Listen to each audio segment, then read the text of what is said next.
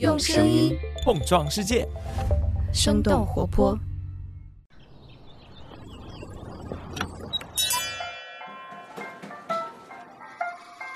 您的生动早咖啡好了，请慢用。嗨，早上好呀！今天是二零二二年的四月二十二号，星期五。这里是生动早咖啡，我是来自生动活泼的梦一，几条商业科技轻解读，和你打开全新的一天。在我们今天节目开始之前，想来问你一个问题：你在加入一家公司之前，最看重的公司福利是什么呢？说到公司福利这个由来已久的词儿，其实内涵也在经济发展的这几年当中不断的变化。从曾经国营企业的职工子弟学校、工人电影院，到外企、互联网公司的下午茶以及免费三餐等等。公司福利的花样这些年可以说是层出不穷。那为什么员工福利的种类会越来越多？又有哪些公司为员工提供了不同寻常的福利呢？我们今天的清解读就与此相关。在这之前，我们先来关注几条简短的商业科技动态。首先来关注一下新冠疫情的最新消息。截止到四月二十号二十四时，根据国家卫生健康委员会官方网站的数据，全国三十一个省和新疆生产建设兵团报告新增确诊病例两千八百四十一例，无症状感染者一万六千六百一十七例。其中，上海和吉林省依然是本轮本土疫情的重灾区，分别新增无症状感染者一万五千八百六十一例和二百六十一例。目前，京东、盒马、每日优先等等电商。商平台正在调集物资、人力、运力来支持上海。其中，每日优先在上海有近七成的前置仓已经恢复运营，盒马十余家的门店已经恢复线上营业，同时也有一百五十家盒马邻里恢复运营。京东华东区的负责人近日表示，目前运力还没有恢复到疫情前的水平，总体仍然处于供不应求的状态。广州疫情方面，根据财新的报道，截止到四月二十号的下午，广州连续四天没有在封控区、管控区之外发现阳性病例，已经对全市十多个街镇解除了疫情管控措施，恢复常态化防控。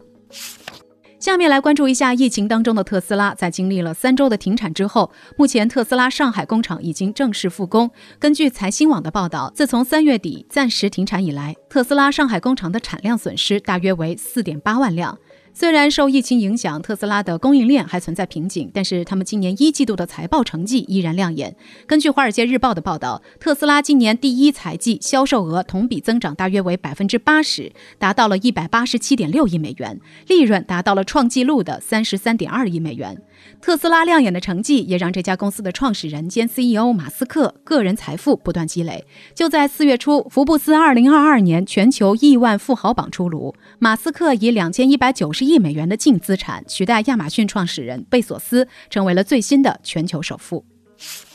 和交出了亮眼成绩的特斯拉相比，流媒体平台奈飞的日子就没那么好过了。北京时间四月二十号，奈飞发布了他们二零二二年第一季度的财报。这家流媒体巨头在今年的前三个月失去了二十万的付费用户。根据彭博的报道，这是二零一一年以来奈飞第一次出现付费订阅用户减少的现象。受到这份财报的影响，截止到周三美股收盘的时候，奈飞的股价大跌百分之三十五，市值蒸发了五百亿美元，相当于十六个爱奇艺的市值。在投资者电话会议上，奈飞的管理层表示，下个季度可能还会继续损失二百万的订阅用户。此外，他们将付费用户的减少归咎于家庭共享计划的滥用，许多人把自己的账户分享给家庭成员以外的人。奈飞表示，他们将会提高滥用家庭共享计划用户的订阅费用。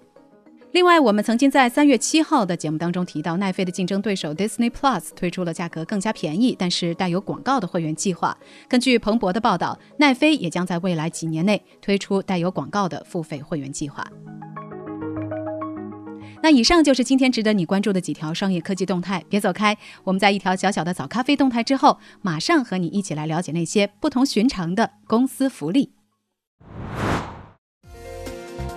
早咖啡小动态想要提醒你，生动早咖啡新一年度的广告招商已经全面开启，现在就可以关注微信公众号“生动活泼”，声是声音的声，在公众号中点击我们的“生动商务会客厅”，就可以了解更多详细信息。你也可以直接点击我们 show notes 中的链接，一键直达会客厅。快来和我们一起用声音碰撞世界吧！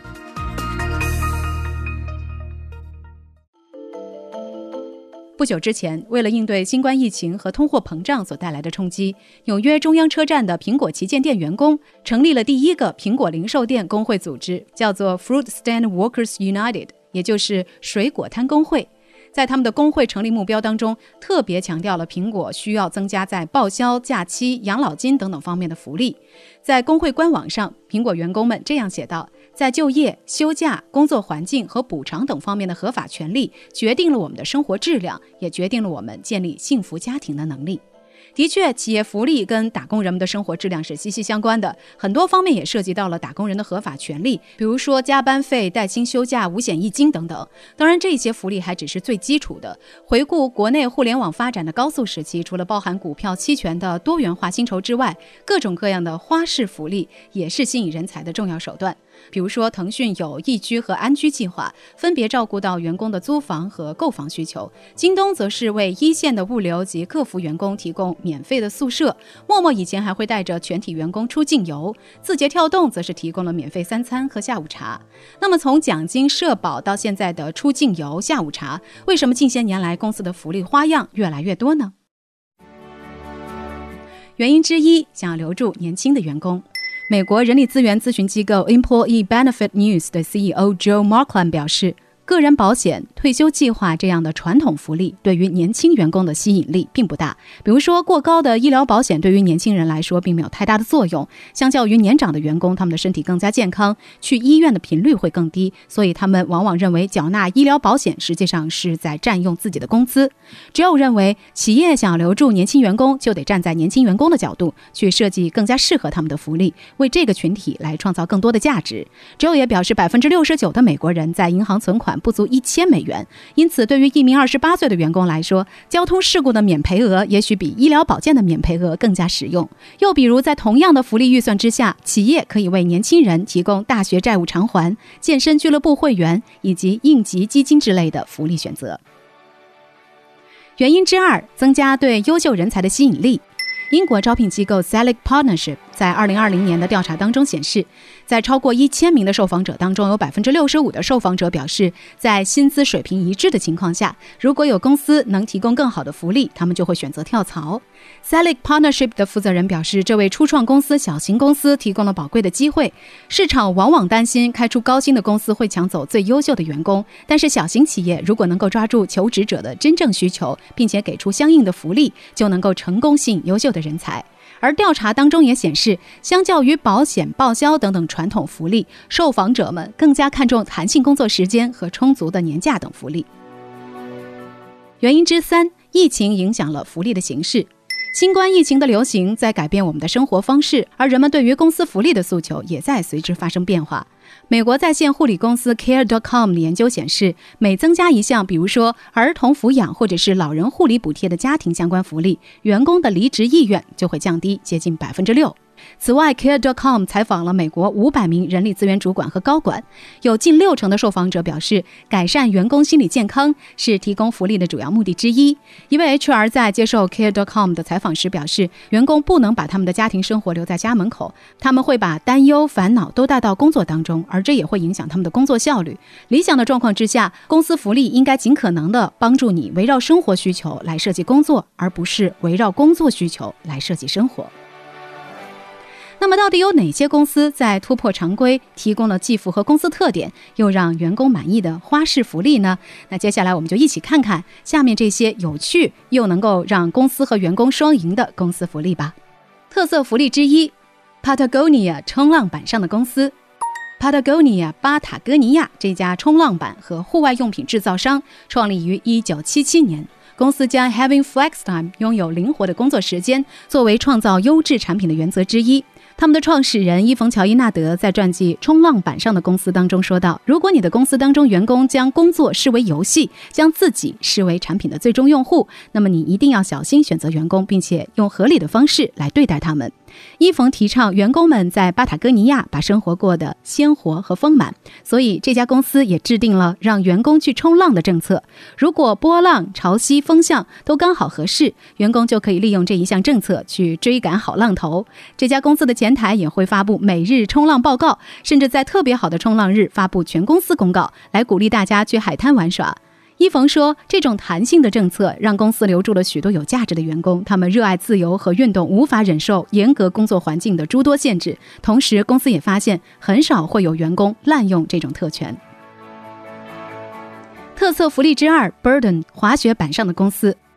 另一家冰雪运动商品制造商 Burden 创立于1977年，也同样拥有和巴塔哥尼亚类似的福利政策。Burden 的欧洲总部位于奥地利西南部城市因斯布鲁克。这座坐落在阿尔卑斯山谷当中的城市，也因为 Burden 对于冰雪运动的影响而成为了单板滑雪圣地。从 Burden 的办公室开车二十分钟就可以到达欧洲最好的冰川之一。夏天，办公室的员工们会在午休的时候来到河边午餐，还会有各种烧烤活动和日落徒步旅行。联合创始人 Donna 在宣传片当中提到：“我们最喜欢的游乐场就在公司的拐角处，因此去那儿滑雪就好像是刻在我们 DNA 里一样自然。”